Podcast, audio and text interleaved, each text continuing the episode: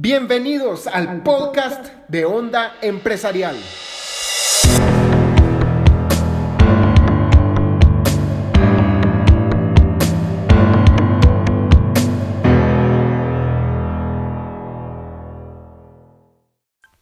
Bienvenidos a un podcast más de Onda Empresarial. Hoy vamos a tocar un tema un poco técnico y un poco diferente a lo que hacemos normalmente que creo que va a durar más de lo normal, pero va a ser muy iluminativo. Vamos a obtener conocimientos muy valiosos y quiero darles algunos e-, ejemplos de empresas y sobre todo para saber si es necesario tomar esta acción en las empresas propias para usted radio oyente. Hoy vamos a hablar de un tema que en inglés se le conoce como pivot, como un pivote, pero la palabra resulta no sonar tan glamorosa en el idioma español, por lo cual le vamos a poner otro nombre, le vamos a poner el nombre de giro. Un pivote es un giro básicamente, imagínense una puerta que da vueltas alrededor de la bisagra, eso es un pivote técnicamente. Y empresarialmente vamos a analizar qué significa y sobre todo vamos a ver unas empresas que le dieron un giro trascendental a su negocio y se volvieron de una cosa a otra, a otra totalmente distinta. A veces el cambio no fue tan drástico, a veces fue del gato a, un tigre y a veces fue del gato a un chucho, algo así, parecidamente. Entonces, vamos a hablar de qué es un pivote. La definición técnica es una corrección estructural del curso de una empresa con el fin de probar una nueva hipótesis fundamental en cuanto al producto, modelo de negocio o motor de crecimiento. No se preocupen, ahorita lo ponemos en palabras más fáciles, que vendría siendo un cambio de dirección de una empresa para obtener mejores resultados. Básicamente, si uno tiene una empresa y mira que la cosa no está funcionando como uno se lo esperaba, es necesario hacer un cambio en la empresa, que puede ser de diferentes formas. A veces se trata de agregar más productos, otras veces se trata de volver la empresa en algo totalmente distinto, como comentábamos y a veces pues son cosas más pequeñas, aspectos como una nueva tecnología, una nueva forma de hacer llegar el producto a los clientes y en este momento vamos a observar las formas de hacer pivotes, de hacer estos giros. Vamos a ver ahora los tipos de giros que existen para una empresa. Solo un pequeño paréntesis, este tema sale de un libro que se llama The Lean Startup. Es como decir eh, la empresa fit, la empresa que no tiene muchas cosas cargando, una empresa ligera. Eso creo que es la mejor definición. Así se llama el libro, no sé cómo se llama en español la traducción, porque o sea, yo solo inglés leo, ¿verdad? No es broma. Pero este libro se trata de cómo hacer una empresa que funcione y averiguarlo desde el principio sin necesidad de hacer una gran empresa que después los fundadores se van dando cuenta que la cosa no funcionaba tanto. Entonces, este es uno de los temas dentro del libro que es el pivot, el giro. Vamos a ver entonces los tipos de giro que existe para una empresa. Primero tenemos el giro de zoom in, el giro de zoom hacia adentro. Y este se trata de, estoy leyendo un poco porque tuve que formalizar mis notas antes para saber qué es lo que voy a decir, porque todo esto no se me queda. Entonces, el zoom in es lo que antes era solo una parte o una característica del producto, se convierte en todo el producto. Como por ejemplo Instagram, que lo vamos a ver posteriormente. Es decir, que tenemos un producto que tiene un producto, un negocio que tiene varias características. Por ejemplo, tenemos un restaurante que vende manualidades y además eh, vende restaurante y, y nos damos cuenta que las manualidades es lo que más pega. Entonces quitamos el restaurante y ponemos solo las manualidades. Yo sé que es un ejemplo un poco ridículo, fue lo que se me ocurrió. Luego tenemos el número 2, zoom out giro. El giro de zoom out, de zoom hacia afuera, es al revés. Lo que antes se consideraba todo el producto se vuelve solo una parte. Por ejemplo, si tenemos el restaurante, tenemos un, puesto de chucos y luego vamos a volverlo de, de puesto de chucos, de mixtas y además de chuchitos. Entonces nuestro puesto de chucos que teníamos antes se vuelve solo una parte de esta empresa tan exitosa. Número 3, eh, es el giro de segmento de clientes. Aquí el producto atrae clientes, pero no son los que se, los que se pensó al principio. Por ejemplo, tenemos una empresa de pañales, los queremos hacer para bebés, pero resulta que son los viejitos los que más los necesitan, por ejemplo. Entonces, nuestro segmento de clientes se vuelve de uno a otro porque los bebés ya está muy saturado el mercado, por ejemplo. Luego tenemos de el giro de necesidad del cliente. Esto se trata que se debe cubrir una necesidad más importante. Por ejemplo, si tenemos compotas para adultos, tal vez esto no sea una, una empresa que se necesite mucho porque los adultos ya no comen compotas. Entonces es una necesidad que no es muy importante en el mercado, por lo cual los adultos no compran las compotas porque no les sirven para mucho. A veces hay negocios que quieren cubrir una necesidad que en la cabeza del fundador, del emprendedor, es lo más excelente del mundo, pero luego al ponerlo en el mercado resulta que los clientes no actúan tan emocionadamente como el emprendedor lo pensó en su cabeza. Y es porque no se está cubriendo una necesidad lo suficientemente grande. Luego tenemos cambio, un giro de plataforma, cuando es el cambio de una aplicación a una plataforma o al revés. Luego tenemos un giro de arquitectura del negocio. Esto se trata cuando tenemos, tenemos dos formas de hacer un negocio que es con alto margen y volumen más bajo o de volumen alto y un margen de ganancias más bajo. Entonces se cambia de uno al otro. Uno es un montón de volumen mayorista y el otro es eh, más ganancia y se vende de una forma más minorista. Este es el cambio. Luego tenemos un eh, pivote de la captura del valor. Y es que en un negocio uno tiene que captar valor y tiene que dar valor también. Pues entonces aquí se hace un cambio de cómo se captura, cómo la empresa obtiene ese valor que el cliente le da a uno cómo vende ese producto y cómo, por ejemplo, si va a ser una suscripción recurrente, por ejemplo, compro la prensa libre, es una suscripción anual, es muy diferente que si mi negocio es en un mini super en el cual las personas llegan y compran sus productos. Una suscripción, por ejemplo, es periódica, un mini super es una transacción en el momentito. También tenemos un pivote del motor de crecimiento. Y este, esto es un tema aparte, pero hay tres tipos de motores de crecimiento. El viral, que es, por decirlo así, el de boca a boca. El sticky, pegajoso, que es, por así decirlo, como el que les digo, de suscripciones, que uno tiene que obtener suscriptores. Y luego el de el pagado, que es uno paga publicidad y así es que se da a conocer el negocio. Este es el motor de crecimiento. ¿Cómo crece nuestro negocio? De forma viral, de boca en boca, eh, son suscripciones o bien es el pagado, que es el que en el que muchos nos tenemos que basar, publicidad pagada, ya sea pancartas, el chatío dándole vuelta ahí a, la pancarta para que compren la pizza, las eh, vallas, publicidad en Facebook, Instagram, etcétera y etcétera. Volantes, todo esto es publicidad pagada. Luego tenemos el pivote del canal. Yo dije que no le iba a decir pivote y le he dicho pivote por todo el episodio, pero es el giro de canal. Y es cómo se hace llegar el producto al cliente. Es envío a domicilio, el cliente llega y lo recoge, se lo llevan a su casa. Cómo se hace llegar el canal, cómo se hace llegar el producto a las manos de tu amado cliente. Y por último tenemos el giro de tecnología, que es un cambio de la tecnología utilizada para una mejor o más eficiente, como hacemos los carros que queremos fabricar, los hacemos con cierta tecnología, los usábamos con máquinas a base de vapor y ahora los hacemos con máquinas a base de electricidad. Este es un cambio de tecnología. Entonces, estos son los tipos de giro que podemos darle a una empresa y lo comento porque muchas veces hay empresas que tal vez no saben por qué razón es que mm, está funcionando bien, pero podría funcionar mejor y no saben por qué.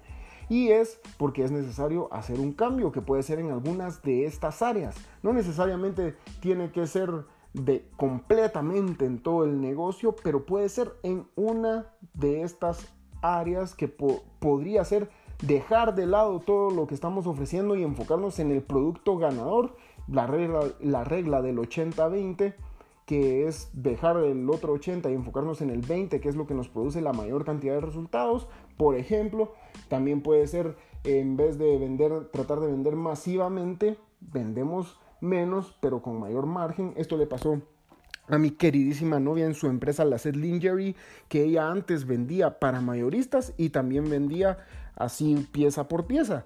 Y resulta que lo que más le funcionaba era pieza por pieza. Entonces tuvo que dejar de vender mayoritariamente también porque resultaba que después se habían llevado los mayoristas lo que podía vender mejor a un cliente y servirle mejor a un cliente individual que darle un montón de mercadería a un mayorista. Entonces esto es un cambio, un pivote en la forma de la arquitectura de tu negocio. Y así, estos son unos ejemplos para analizar si es necesario hacer alguno de estos cambios. Esto no es necesario que uno tenga, no es que porque uh, nos acabamos de enterar que hay tantos cambios tengamos que hacer uno. No, si tu negocio está funcionando excelentemente, no es necesario hacer ningún cambio. Pero es un tema que me parece súper, súper interesante y que vamos a ver ahora que este es a lo que quería llegar. Algunas empresas que tal vez no sabemos o sí sabemos que hicieron estos cambios tan estructurales en su negocio. Son empresas muy conocidas que en algún momento hicieron un cambio que ni nos imaginamos. Imagínense.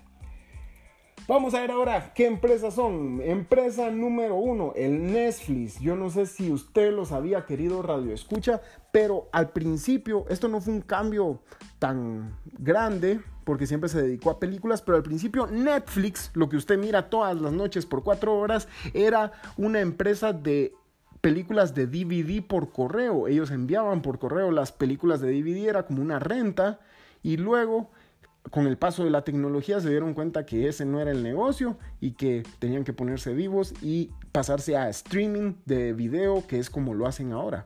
Y este creo que es un ejemplo de una de las empresas que se ha sabido mover mejor y el clásico ejemplo de Blockbuster contra Netflix, porque Blockbuster se quedó en su renta de películas físicas, mientras que Netflix dijo, no papaitos, aquí el negocio está en el Internet. Y se cambiaron al Internet.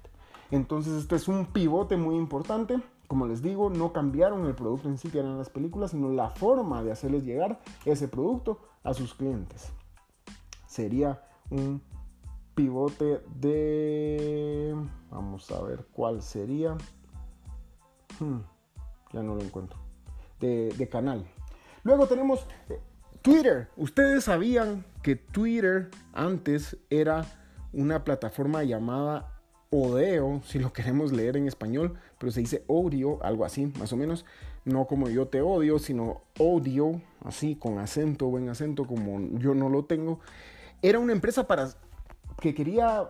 Mm, catapultar los podcasts. O sea, quería, era una empresa de podcasts como el que están escuchando en este momento hace mucho tiempo y resulta que después Apple se le ocurrió incluir los podcasts ya en su plataforma en el iOS y entonces valieron los de audio y tuvieron que ver a qué más se dedicaban porque Apple era demasiado grande para que ellos pudieran siquiera hacerle sombra. Entonces decidieron, miren mucha, aquí mejor agarramos nuestras cositas y nos dedicamos a otra cosa, que fue lo más sabio que pudieron hacer. Y entonces dijeron, ahora qué vamos a hacer con todo lo que tenemos. Tenían su equipo de trabajo y resulta que al el fundador se le ocurrió una idea. Hay unas unos eventos que se llaman hackathons en este tipo de empresas de tecnología en el cual cada persona desarrolla un proyecto de lo que se le dé la gana para sacar nuevas ideas para la empresa. Y en una de estas hackathons el, fundador de, Twitter se le ocurrió una idea de compartir su estatus de qué era lo que estaba haciendo en ese momento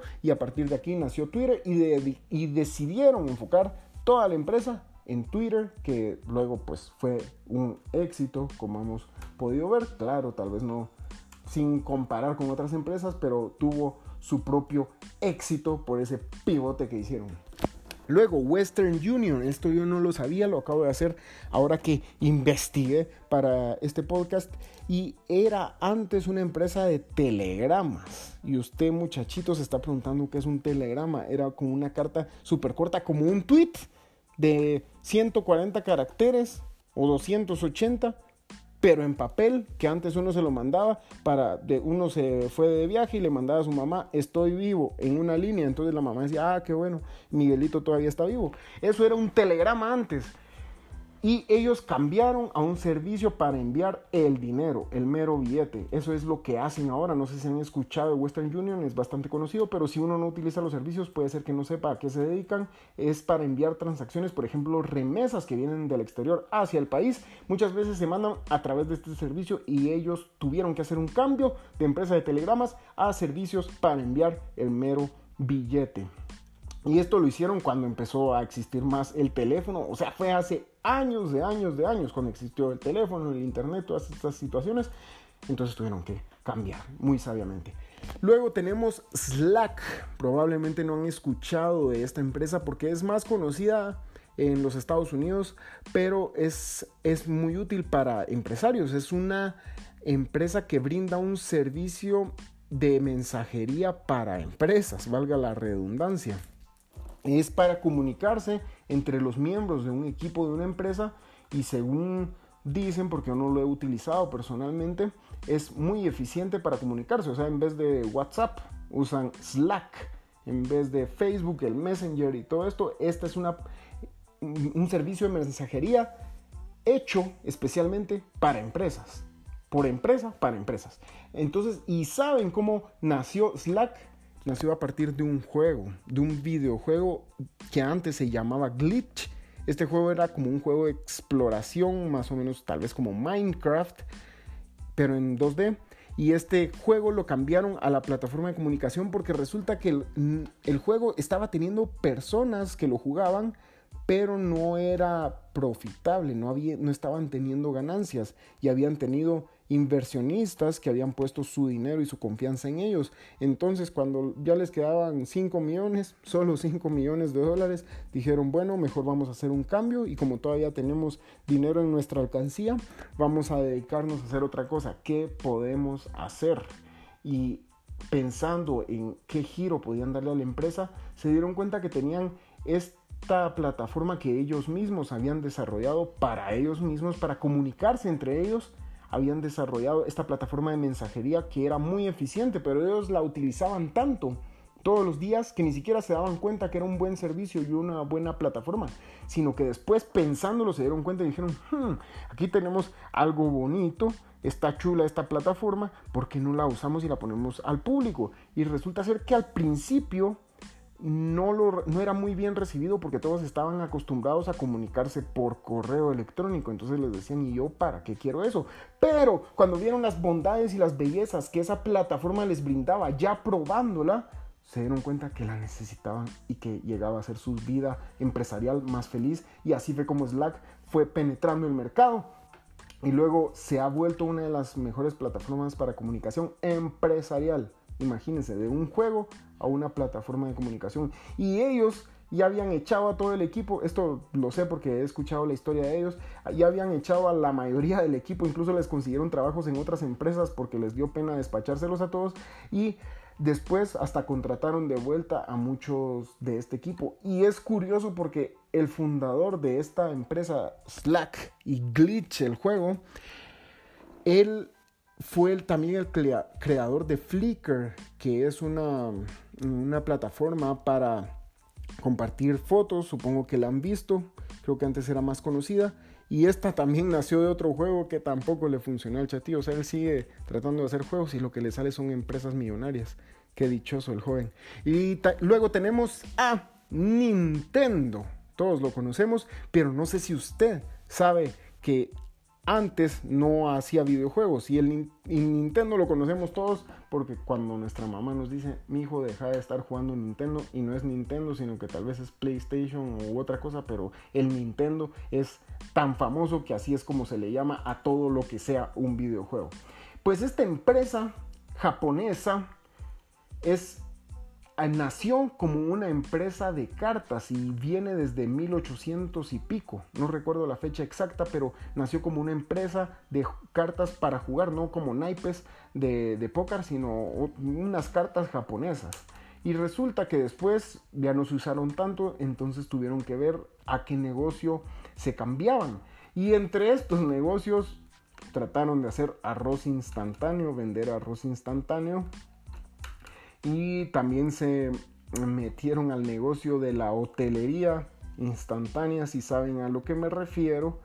Y luego después ahí por los 60, 70 tuvieron la, eh, los derechos de distribuir una, una consola de videojuegos que se llamaba Odyssey. Y luego ellos hicieron su propia consola y ahí fue como nació Nintendo. Imagínense por todo lo que pasó. Empresa de cartas, arroz instantáneo, hasta taxis tuvieron, hotelería y luego Nintendo que es lo que conocemos hoy. Creadores del mero Mario Bros. Boom. Siguiente, y voy a dejar eh, la mejor, bueno, no la mejor, sino que una de las más conocidas, más famosas y exitosas para el final, y solo nos faltan dos. La siguiente es Play-Doh. Ustedes conocen esa plasticina de colores que dan ganas de comérsela, llamada Play-Doh. Ese era un limpiador de paredes para estufas de carbón ahí por los años 1930 más o menos. Era un limpiador de paredes porque se les llenaba todo aquello de negro. La, la familia tenía su pared bien blanca y resultaba que paraba todo aquello con el hollín. Entonces ah, era necesario limpiarlo y se inventaron esta plasticina para limpiar las paredes y resulta que después ya no se usaban las estufas de carbón. No sé si usted tendrá una estufa de carbón todavía en su casa, pero la mayoría no la tienen. Entonces tuvieron que ver qué hacían con la empresa. Y lo que hicieron fue cambiarle el giro al negocio porque una cuñada, según entendí, de una de las personas fundadoras de la empresa, usaba el limpiador para dárselo a los niños para que hicieran sus artesanías, los jóvenes, para que hicieran manualidades con el material. Entonces le dieron totalmente el giro a la empresa y se enfocaron en esa única característica del limpiador que era hacer manualidades y que el muchachito se divirtiera y dejara de molestar. Y a eso se enfocaron completamente y lo volvieron en play Algo tan divertido era un limpiador de pared. Imagínense. Y por último, una de las tal vez empresas y apps más conocidas en Guatemala y en el mundo que nació de una forma de las menos conocidas, considero yo, no sé usted, pero resulta ser que es Instagram. Esa plataforma que usamos para compartir fotos nació como una empresa para hacer check-in de dónde estaba uno, como Foursquare, no sé si alguien lo usó. Yo, según recuerdo, aquí no han sido tan, tan famosas ese, tipo de apps, pero era una app para hacer check-in. Yo fui a los chucos del chino yo pongo llegué a los chucos del chino y de eso se trataba la app que tenía ciertas características y dentro de estas características estaba la de subir una foto. O sea, yo lo principal era yo poner que llegué a los chucos del chino, pero de ahí yo podía tomar una foto a mi chuco y que los demás vieran qué era lo que yo estaba haciendo. Y así tenía muchas más características, pero ellos se dieron cuenta que la característica que más le gustaba a la gente era la de las fotografías. Y el jovencito, uno de los fundadores, con su esposa, se dio cuenta que según recuerdo, él le preguntó a ella si quería subir alguna foto y ella le dijo que no porque necesitaba eh, eh, verse bien y todo y se dio cuenta que algo que ayudaba en las fotos eran los filtros que usaban en otra app. Entonces decidieron tomar los filtros y aplicarlos para esta app que ellos tenían, que por cierto se llamaba Bourbon, algo así, porque al, al brother le gustaba el whisky. Entonces el Bourbon y entonces así le pusieron a la app. Y la cosa es que decidieron ponerle filtros a esta característica que tenía la app, que era la de las fotos, y decidieron enfocarse 100% solo en compartir las fotos y hacerlo de la forma más fácil para los usuarios. Es decir, Instagram no empezó como una, una red social de compartir fotos, sino que empezó como una app para decir dónde estaba yo. Así que estos son los cambios de empresa más grandes, más impresionantes y que nos dejan con la boca más abierta de todo el mundo. Bueno, tal vez haya muchos más, pero estos son de los más conocidos, los que más me gustaron y quería compartírselos a ustedes porque me parece, como les comentaba, un tema súper interesante. Así que es momento que analicen su empresa. Si es necesario hacer un cambio, puede ser un cambio no tan grande, tal vez un cambio de tecnología. Ya necesitas cambiar esas tus máquinas todas oxidadas por unas nuevas de las que hay ahora y es necesario hacer la inversión y esto se va a traducir en un mejor servicio al cliente, más ventas y una empresa más feliz. Puede ser que el cambio sea otro, que los clientes a los que necesitas atender sea otro segmento y no el que pensaste al principio y lo que pasa es que muchas veces este tipo de cambios requieren ponerse los pantalones, abrochárselos bien y decir vamos a hacer este cambio. Y estos cambios tampoco son para de una vez tomar la decisión y hacerlo para siempre, sino que es para, como decíamos al principio, la definición más eh, filosófica que di al principio, que es para probar una hipótesis, es decir, voy a probar si es esto lo que necesitamos cambiar. Puede ser que no, o puede ser que sí, o que no o que sí. Pero cualquiera de las dos es necesario probar, tomarlo como una hipótesis. Aquí lo que necesitamos es cambiar los clientes para que vendamos más. Y pruebas si esa era, ese era el cambio que necesitabas hacer. Así que muchas gracias por haberme acompañado en esta largura de podcast. Espero que te haya sido muy iluminativo. Y nos escuchamos en el próximo podcast. Recuerda que, recuerda que puedes a, eh, mensajearnos, hablarnos a través de nuestro Instagram, valga la publicidad o hablando de esta empresa, y en onda.empresarial o también a nuestro correo oscar.ondaempresarial.com y en nuestro Facebook también Onda Empresarial. Así que muchísimas gracias y nos escuchamos en el próximo podcast.